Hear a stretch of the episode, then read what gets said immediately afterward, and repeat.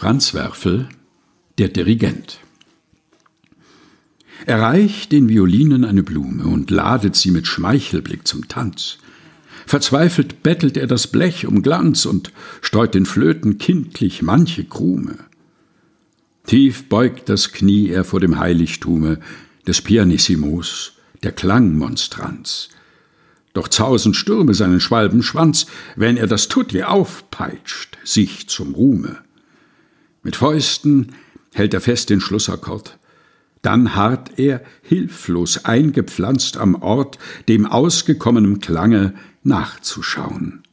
Zuletzt, dass er dem Beifall dankend rüge, zeigt er belästigte Erlöserzüge und zwingt uns, ihm noch Größeres zuzutrauen.